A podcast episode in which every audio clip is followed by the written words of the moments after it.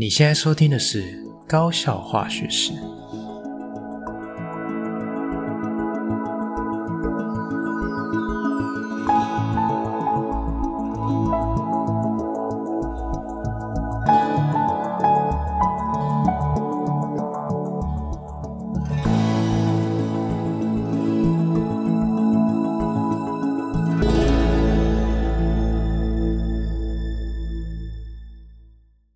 大家好，我是吉米斯，欢迎回到我们的频道。好，那今天的第一个段落呢，我们要来聊聊高中发生什么事情。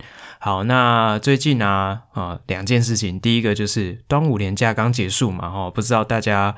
廉价的这个期间过得怎么样？哦，那吉米斯住的位置是在台湾的北部嘛？好，那这几天呢、北部跟西部的天气都蛮好的哦，所以是一个蛮适合全家大小出游的日子。哦，不过这个疫情还是还没退散嘛，所以大家如果出门郊游，哦，散散心，要注意一下这个防疫的工作，哦，不要。轻忽了哈，因为最近确诊的人数还是非常多啊。哦，那第二件事情是主要今天想要跟大家分享，就是上个礼拜高中生毕业了。哈，那嗯，当然还是要跟毕业生们，然后，不管是国中的毕业生、高中的毕业生、大学毕业生都一样哈，大家毕业快乐哈。那毕业是一件很值得开心的事情，因为。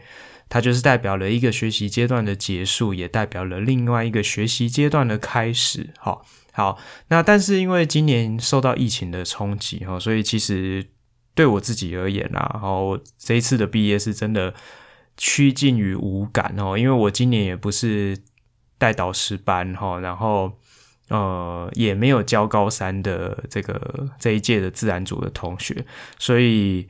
几乎没有什么感觉说，啊，同学要毕业了，哦，就是觉得很没有那种毕业季的气氛。哦，往年学校在毕业季的时候都会有一些毕业季的系列活动，那个毕联会啊、学生会，他们都会搞一些这个毕业相关的一些活动，所以校园里面还是会有一点点些微的这种。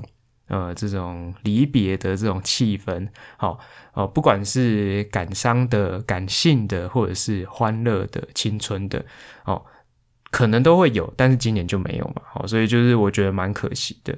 那呃，再来就是。也没有时间，就是跟几个比较熟的高三的毕业生，哦，好好的聊聊天，然后跟他们好好的说个再见，好，我觉得对我来讲是有点小可惜，但是真的很无感，其实其实也心里也不会难过，就是觉得很平顺，然后就滑自己的脸书说哦，毕业了这样子，然后就就只是这样哦。那呃，我想要借由这机会啊，就是跟大家分享一下，就是。呃，毕业是一件很值得开心的事情。那，嗯，代表一个新的阶段的开始。好，我自己的经验哦，就是过去每一次的毕业对我来讲都是一个很具有意义的一个一个 moment 哈，就是这是一个非常具有意义，而且是一个人生的转捩点，是一个很特别的时刻。好，不管是。呃，我印象比较深刻是从国中到高中，高中到大学，然后大学到研究所，研究所毕业，这这些不同的毕业的时间点对我来讲都是一个很巨大的转变哈。那以我从国中升高中来讲，对我最大的差别就是因为国中都是呃常态分班嘛，那我考到的学校是我们当地的算第一志愿，但是。其实，其实我是花莲人嘛，所以我们 第一志愿也没什么好拿来说嘴的。呃，就是那时候第一次感受到用成绩来筛选同学，或是用成绩来筛选学生这件事情，对我来讲，当时从毕业到刚入学的那一段心情的转折，我觉得是蛮复杂的。我稍微一点点时间跟大家分享一下，因为。毕竟我那时候考到花莲高中是当地的第一志愿，那其实，在国中的时候，老师就会一直希望说啊，几个呃有有喜欢念书的同学啊，有一点学术倾向的，你就去考花中啊，考花女啊，哦，所以其实我们那时候就呃认真念书的结果，最后考上了，就会觉得自己嗯好，我做到了，我考上了第一志愿，好，就是呃小朋友，就是我那时候还是国三毕业生的时候，会有一种蛮。对自己的肯定，然后蛮骄傲的。好，那我还记得我第一次穿上花中的制服，在 Seven 里面买饮料的时候，我有一种很骄傲的感觉。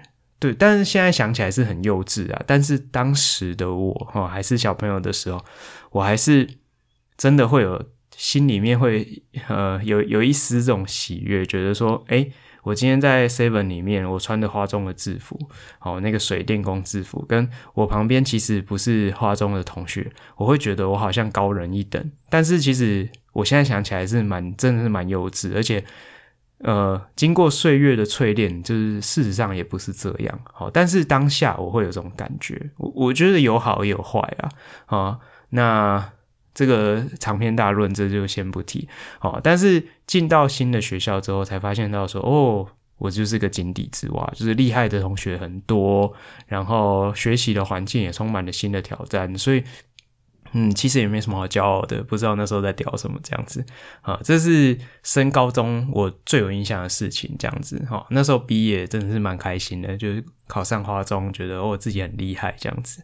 好，好，那考大学、升大学的那一次毕业，高中毕业的时候，我觉得对我来讲是一个非常值得纪念的。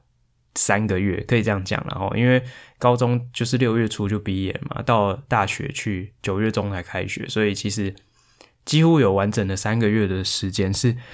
你完全没有什么太大的压力，因为大学其实不会管你，他不会说哦，你先来上什么舒服，不会嘛，对不对？啊，高中毕业之后，我们那时候又不像现在，现在学生很多中补修啊，我们那时候都没有，所以那时候毕业之后就是完全那三个月就是你自己的时间，而且你已经满十八岁了，所以我记得我那时候有一种呃，第一次感受到自己成年了，然后可以做很多事情，可以自己决定很多事情，我我觉得有一种。第一次尝到完全自由的那种感觉，哦，当然跟现在的那种自由是不太一样的，哈，那种还是在家庭的保护伞之下的自由，其实是相对来讲是比较甜蜜的，因为自由的背后，好反反面就是你要付出一定的责任，可是你是一个小高中生刚毕业的时候，其实。你已经法定上你已经成年了，你可以享受很多的事情，比如说你可以去考机车驾照，你可以骑机车，你可以去 Seven 买酒来喝酒，对不对？哦，然后你你如果有抽烟的朋友，你就可以自己去买烟抽烟，就不用躲躲闪闪的。哦，你可以做很多所谓十八禁的事情，但是相对来讲，你又不需要负责任，因为你可能还是。呃，拿家里的零用钱，或者是你就去打点工，哈，就是你没有什么太巨大的经济压力，你也不太需要去管理你的生活，你也不太需要去为你目前的小确幸去负什么责任，其实不需要的。所以相对来讲，这是一个真的是超级愉快的那三个月。我记得我那时候刚买机车，然后。我因为住花莲嘛，幅员比较辽阔，我就常常这边来那边去，常常一天骑个四五十公里是稀松平常的事情，哈，还有时候会骑超过一百公里，哦，就是为了去哪里看个什么风景再回来。我们那时候就是这么的疯狂，哈，所以其实我在高三毕业的时候，到我去念大学，我记得我机车的里程在那三个月哦就已经六千。四千多还是六千多，我有点忘记了。好，就是蛮夸张。以机车里程数的累积来讲，我觉得在那个暑假来讲是有一点太疯狂了。哈，好，那呃，那再回回想起说，诶，那到大学的时候，其实大学的时候毕业没什么感觉，因为我是念张师大。那我那时候大学毕业的时候，就是呃。等于是直升啊，就是我们内推，就是我就上这样师的研究所，所以其实那时候大学生研究所的衔接是无缝接轨，因为就是做专题做一做就变研究生，然后暑假也是找个空档一两个礼拜去玩一玩，然后就回到实验室，其实没什么特别感觉，但是比较有感觉的是研究所毕业，研究所毕业就是呃有一种。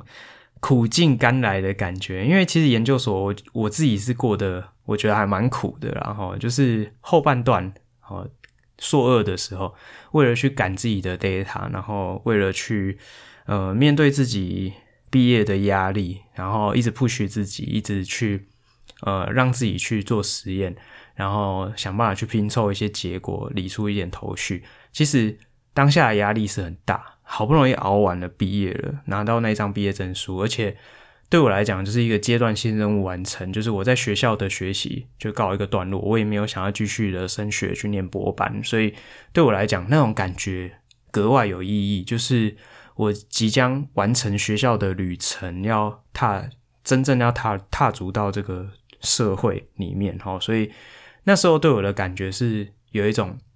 呃，我已经把自己的羽毛都修整好了，要真正的意实质的意义上的展翅高飞，那种感觉又不太一样。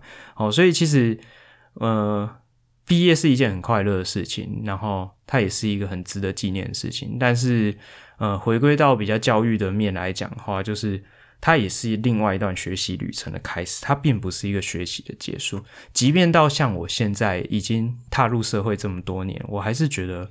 我现在面临的挑战比我在当学生的时候还要大很多哦，所以嗯，不要想说哦，我我毕业了好像就没事。其实你每一次毕业代表的意义就是，它是一个更高的难关等着你去挑战哦，就是要保有这样的观念哦，随时的具有这个学习的热情，迎接挑战的这种心态要调整好哦，不然的话，你出社会就是炮灰一枚这样子。好，好，那。大概就是这样子，所以如果假设今天你真的要我说要对毕业生说什么，我就是主轴就会跟你们说，真的祝福你毕业快乐，而且好好的珍惜你现在的暑假，好好好珍惜你现在的假期，因为以后你就没有假期。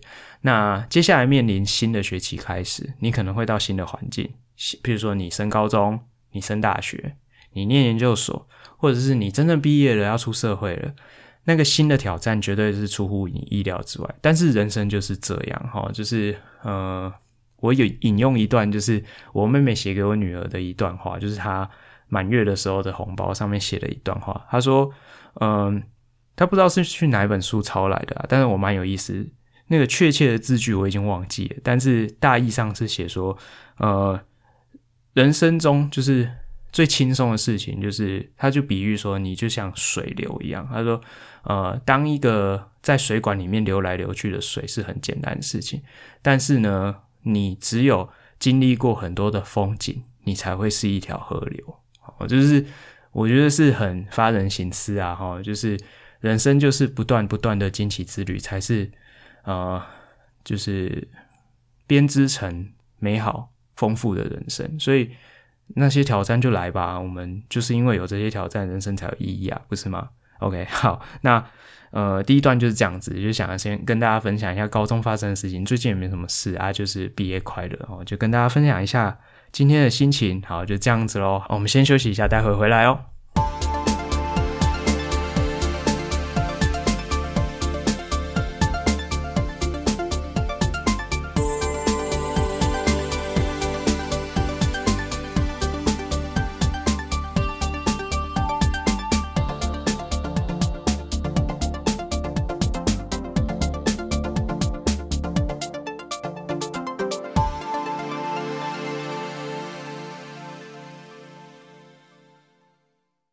OK，好，我们回来了哈。那今天的化学课堂想要跟大家分享什么呢？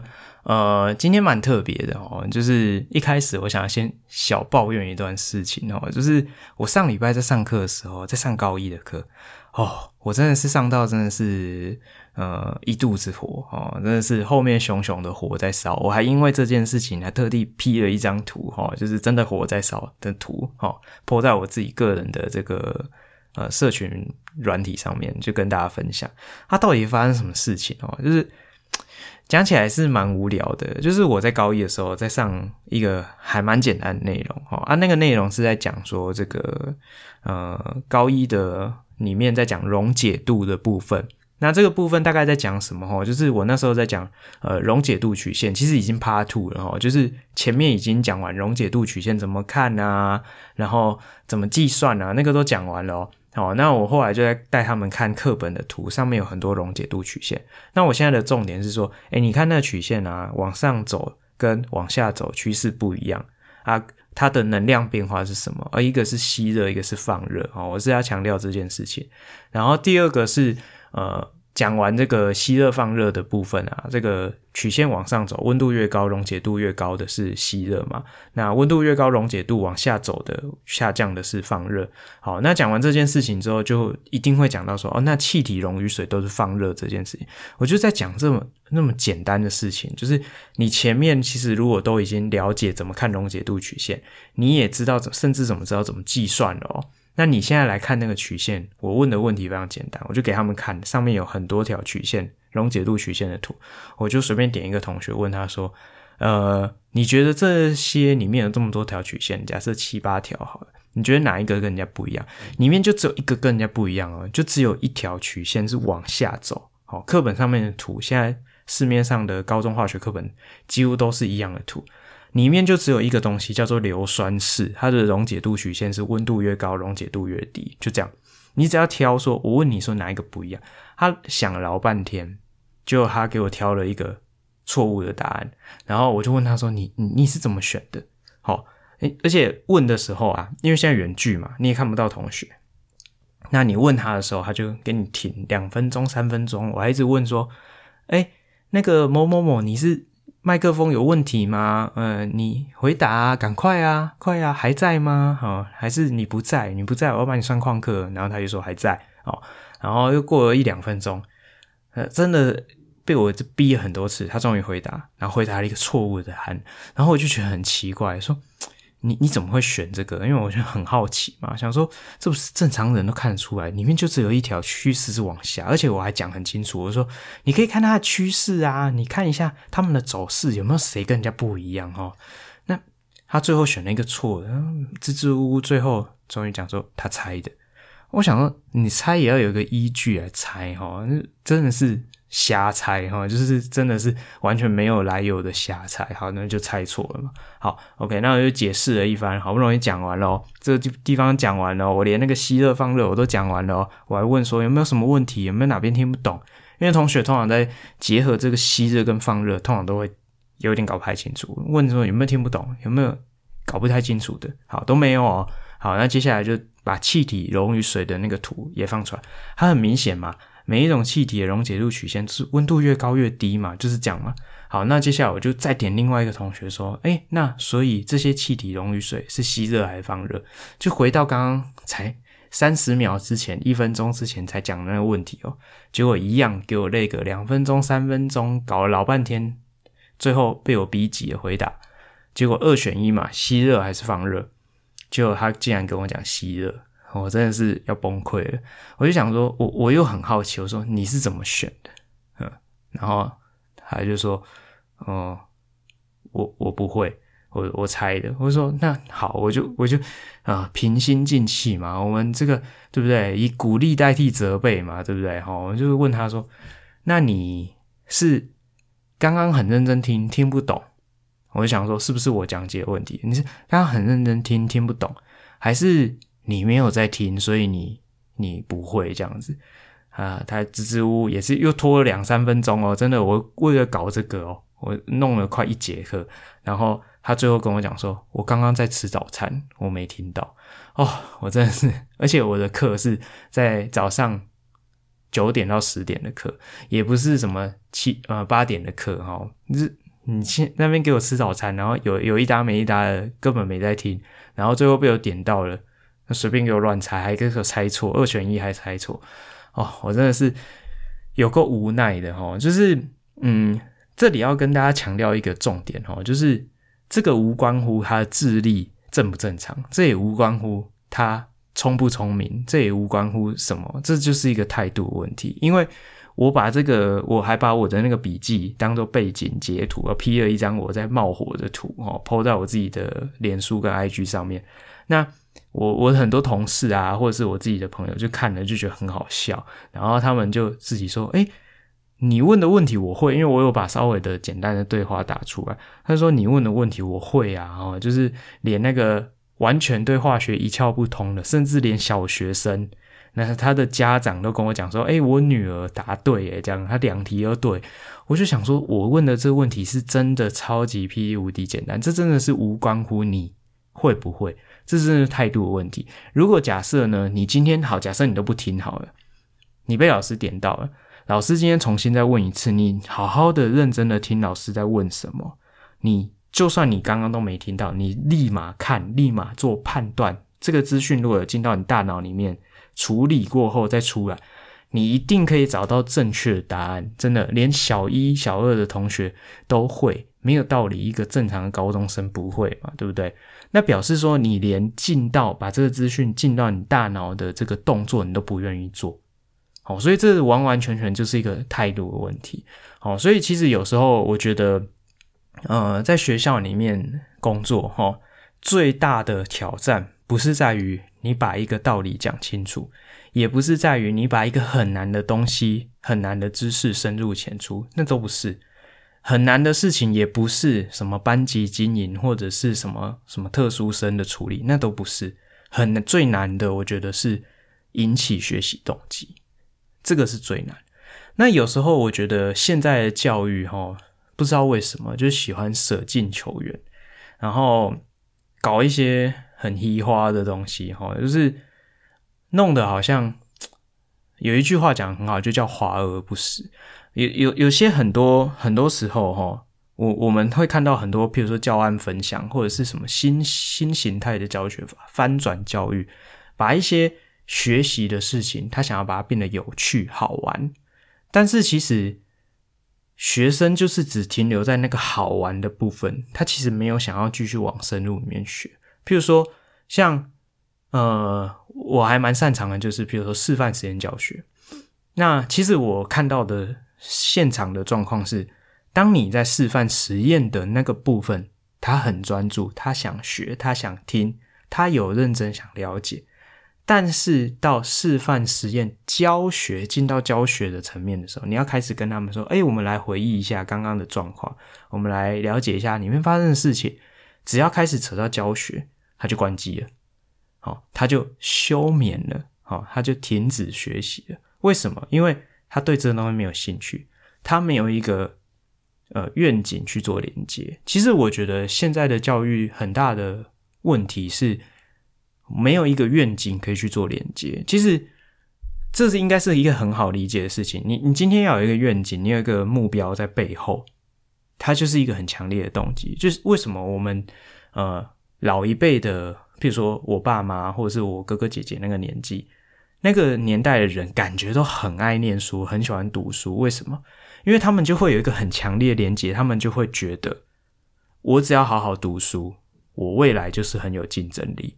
我只要好好读书，我就可以考上好的学校。我只要好好的读书，考上好的学校，我就可以找到好的工作。我可以找到好的工作，我就会有好的薪水，我就会过上美满幸福的人生。对他们来讲，这就是一连串的等式的推移。所以，那个强烈的愿景在后面，就会形成一个很强烈的学习动机，没来由的强烈哦。所以，对他们来讲，读书，他们就会觉得。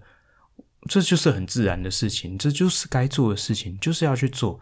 但是以现代的同学来讲，其实有时候也不能责怪他们，因为现在的那个等号已经不见，现在的等号已经变问号。你认真读书就一定能考上好学校吗？不一定啊，因为很多人不认真念书也是考上好学校，或者是他已经不知道什么叫做好学校，对不对？好，那好，给你考上好学校，就代表你以后会赚大钱吗？不一定啊。也是很多新闻会报说啊，台大的出来也是二十二 K 或者是二十六 K、二十八 K 是吧？很多啊。好，那有没有很多人没有念台大，嗯，甚至不用念大学，我就可以赚三十五 K？也是有啊，大有人在啊。所以这个好学校等于好薪水这件事情也是打问号。好，好薪水就代表好人生吗？这也是打很大的问号啊。现在很多人他的原生家庭就是。不幸福，好，他可能爸妈很会赚钱，但是他一点都不幸福。爸妈可能赚很多钱，吵架离婚，大有人在啊。哦，小孩子被当皮球踢来踢去，大有人在啊。所以他们并不会把这些视为是幸福人生的呃这个方程式，所以他不会觉得这个是应该他要很很努力去追求的东西。所以其实我觉得，呃，很多人会说。教育啊，是一个要把学校教育、家庭教育，哦，好好的结合在一起的一个呃，就是它是一个很重要的环节，一个很重要的连接。那其实我觉得现在的学校教育很难去针对这一块做连接，因为其实我觉得我们很难去撼动那个家庭教育那一块。所以其实学生的原生家庭的背景来，他就是完全没有学习的动机。你今天在学校里面不管怎么激发，我觉得当然还是会有效果，但是。效果真的是很有限，你不能奢望说，你今天去学校里面遇到一个很好的老师，上了一个很棒的课，你的人生从此改观。我觉得这几率是非常低哦。这个在我的十年的经验里面，几乎也没有看到这样子。我们通常会看到的孩子，就是他本身就是有很好的学习的态度跟动机。那在一个好的教育环境之下。他如鱼得水，或者是哦，他好像被启蒙了，哦，开窍了。我看到的多半是这样，我很少看到那种哦，本来都不读书的啊，老师跟他陪伴他讲讲话，就像电视剧一样，有没有？哦，改变了他的人生。这个以现实来讲是几乎不太可能发生。哦，这是是比较残酷面是这样子。哦，这是第一个想要跟大家分享的部分。这样好，那第二个部分是。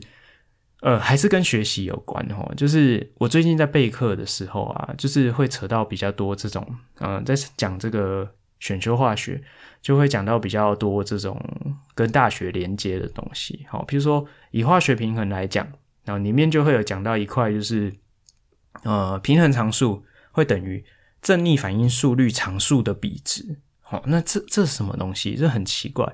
好，那。所有的例子都适用吗？哦，的确是适用，但是为什么？哦，就是我我后来百思不得其解，一直想要去找一些证明来看，但是又看不懂，或者是我觉得那证明也是怪怪的。那还有另外一个也是蛮常出现，就是呃，常常在课本里面会说啊，加入反应，呃，反应里面加入一些催化剂的时候，会正逆反应速率同时降低，而且降幅是相等的，然后所以导致。你因为你降幅相等嘛，所以导致你的平衡是不会移动，不会受到影响。那这件事情也很奇怪，因为你从图形上面来看，你就会觉得说，哦，在反应能量图来看，正逆反应的活化能降低都会降低，没错。但是你不会觉得降幅一样啊，百分比不一样。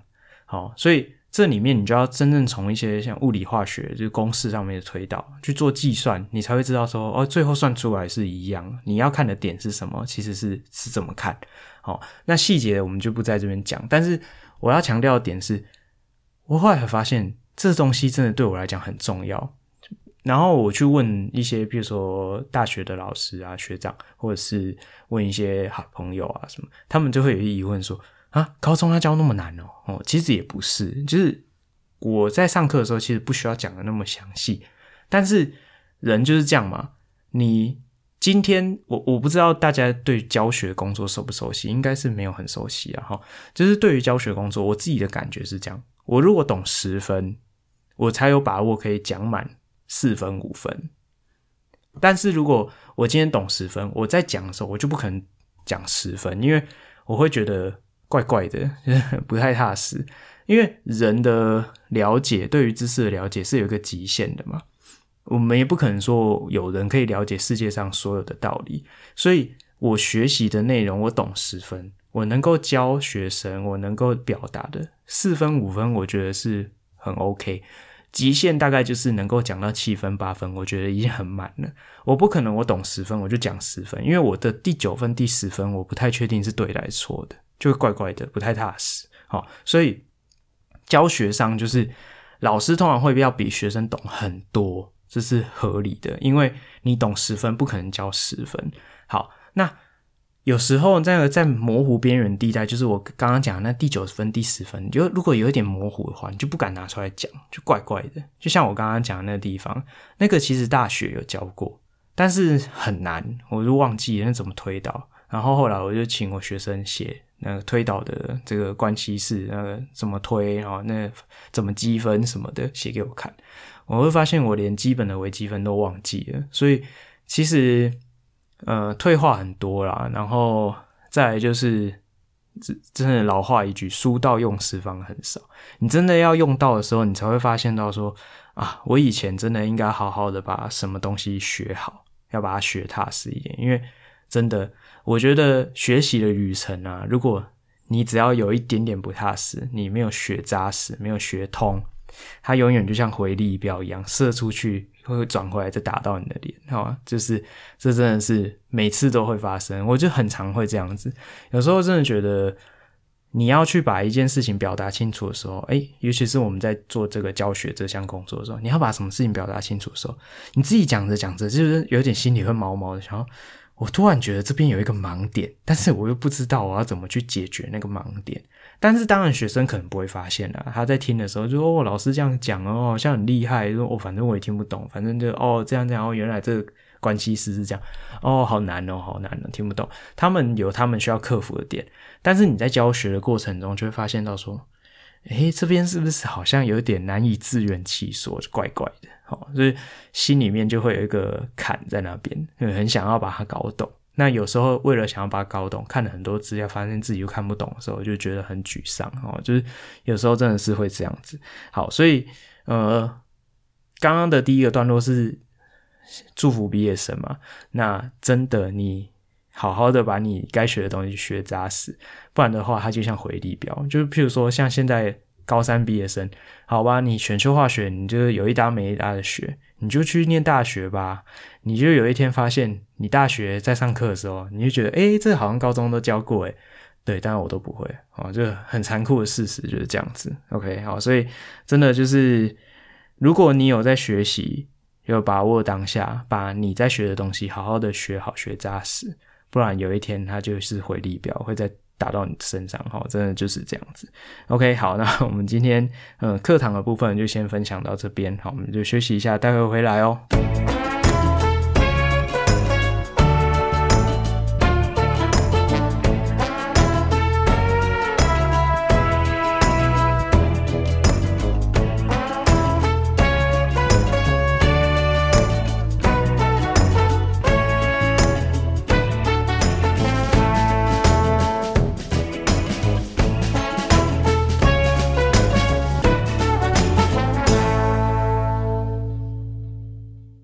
好，我们回来了。我们最后一个部分啊，分享一下这个生活的化学哦。那既然端午节刚过嘛，我就想要跟大家分享两个跟端午节相关的化学。那端午节有什么化学？那过个节有什么好化学的齁？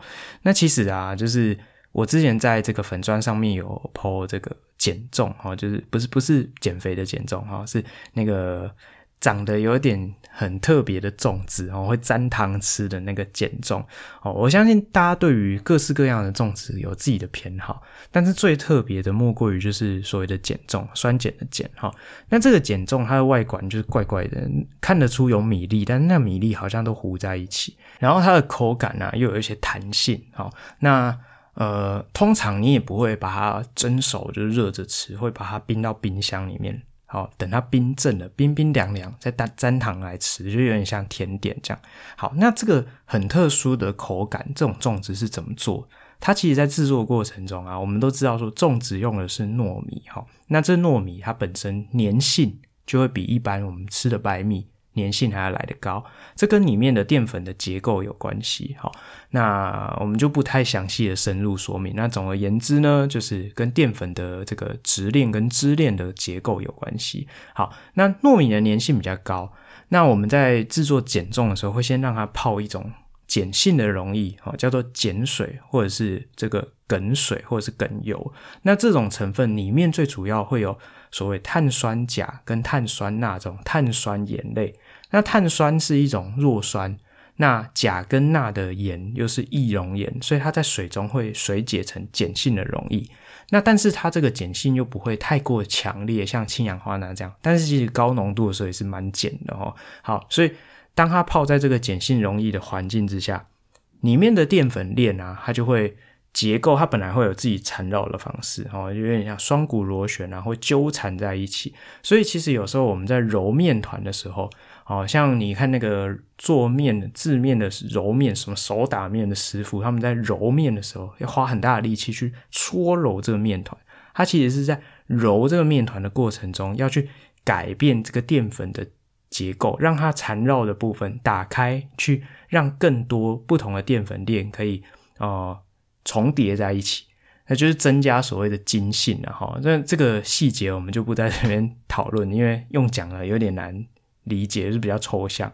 好，总而言之，在碱性的溶液的环境下，这个淀粉的结构就会打开，那大家就会呃，就是。呃，彼此之间就容易粘合在一起。我们看起来的外观就是它会变黏黏糊糊的，好，所以这个过程又叫做糊化，哈，浆糊的糊糊化。所以整个呃碱重里面的这些米粒就会糊化，大家都粘合在一起，它就会变成一个完整的个体。然后在这个过程中又会增加透明度，所以你会觉得说，哎，减重好像最后。打开之后有点晶莹剔透那种感觉，好，是因为受到那个碱性溶液的影响。好，那你说这个碱性溶液吃了会不会怎么样？好，你已经变成减重的减重哈，那个减重你吃是还好，但是不要过量哈，因为里面的这个呃离子好还是有可能会造成一些呃对你身体的离子的平衡会造成一点影响，但是你不可能吃那么多了哈，因为减重本身也不是那么好消化，所以。在你产生身体的一些离子不平衡的一些毒害之前，你可能就已经先消化不良了。好，所以这个部分应该是不用太过担心，应该不会有人一次吃什么十几二十克减重哦，应该是不会这样。哈，好，然后再来就是呃，另外一个层面就是这个它在泡碱水的这个过程中，哦，它有可能会产生所谓的交联作用。这个碱水里面的这个碳酸根，或者是它在泡碱碱性溶液的时候，这个淀粉分解出来的一些小分子，它有可能会让两条直链的淀粉，好，链跟链之间产生横向的连接。这个在化学上我们称为这个交联作用 （cross linking）。哈，那这个交联作用会让链状的聚合物变成网状的。好，你就可以这样想象，很像。头发嘛，头发就是一条一条、一根一根的，它是链状的。哦，你这样去拨你的头发的时候，它它是好像有一点流动性，是松散的。可是如果你今天头发去粘到一些东西，头发一根跟一根之间，譬如说被什么呃胶水粘到啊，粘土粘到，哦，那惨了，整坨头发会变成一整坨，对不对？好，所以当这些淀粉链产生所谓的交联作用的时候，它就会变成固体。那可能会产生一些弹性，这个也就是我们减重吃起来会有这种弹牙、Q 弹口感的原因，好吗？好，所以这个其实蛮多化学在里面。那这边要特别提醒，如果假设你家里面会自己做这个减重，好，那那这个长辈啊，有可能就会去买这个碱水或者所谓的梗水、梗油，它就是。高浓度的，我刚刚讲到碳酸钾、碳酸钠这些，就是碱性的溶液，这个不要自己亲自己直接喝到哦，这有可能会造成食道的灼伤。好，OK，好，那这个是有关于减重的部分。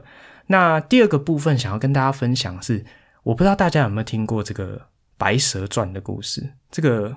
小时候童话故事，这这叫童话故事，民间故事，应该大家都有听过吧？好，那传说中这个白娘子在端午节那一天喝到雄黄酒，整个原形毕露哦。这个许仙在门外窥探到啊，他的娘子变成一条大蛇在床上蠕动的时候，他发吓得这个惊慌失措，对不对？好，所以这个雄黄酒是什么那么厉害呀？哦，这个雄黄是一种中药材。那我我不知道说大家有没有喝过雄黄酒哦？就当我讲完，你应该就不敢喝哈。雄黄是一种中药材，但是它跟传统的这种中草药是不一样，它并不是一种植物，它是一种矿物。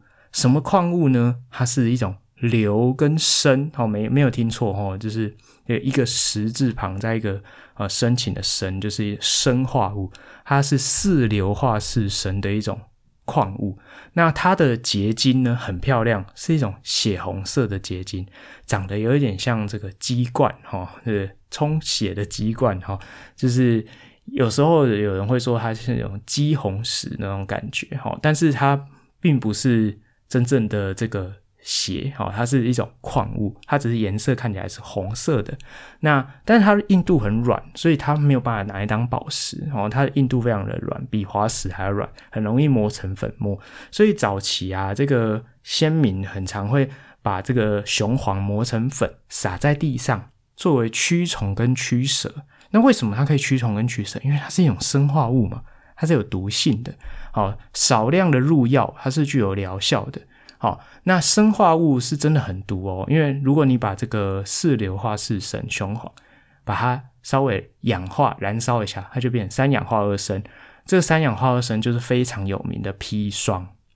好，这个无机的砷进到我们身体里面，它会跟很多的蛋白质的结构结结合，它会去破坏我们的身体的新陈代谢，很微量就可以造成足以致命的这个毒害。然后，所以这个什么老鼠药啊，或者是以前常常看什么包青天那个毒害人家，都是用砒霜。哈，这个砒霜就是砷化物。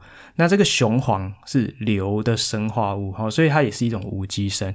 所以，呃，如果你没有喝过雄黄酒，我是不建议轻易尝试。好，但是事情都是一体两面。虽然说这个雄黄是一种生化物，感觉是有毒性的，但是人体能不能都没有神，其实也是不行。人体是需要摄取一些所谓的微量元素，这些微量元素其实是帮助我们人体的新陈代谢。包含很多的酵素，它的活性中心都是这些重金属。好，所以微量的元素的摄取也是需要的，是必须的。但是过于不及都不好。OK，好，所以下次呢，等明年你在过端午节的时候，希望你可以记得吉米斯今天介绍的减重的化学以及雄黄的化学。OK，好，那就先这样子哦。好，我们今天节目就到这边。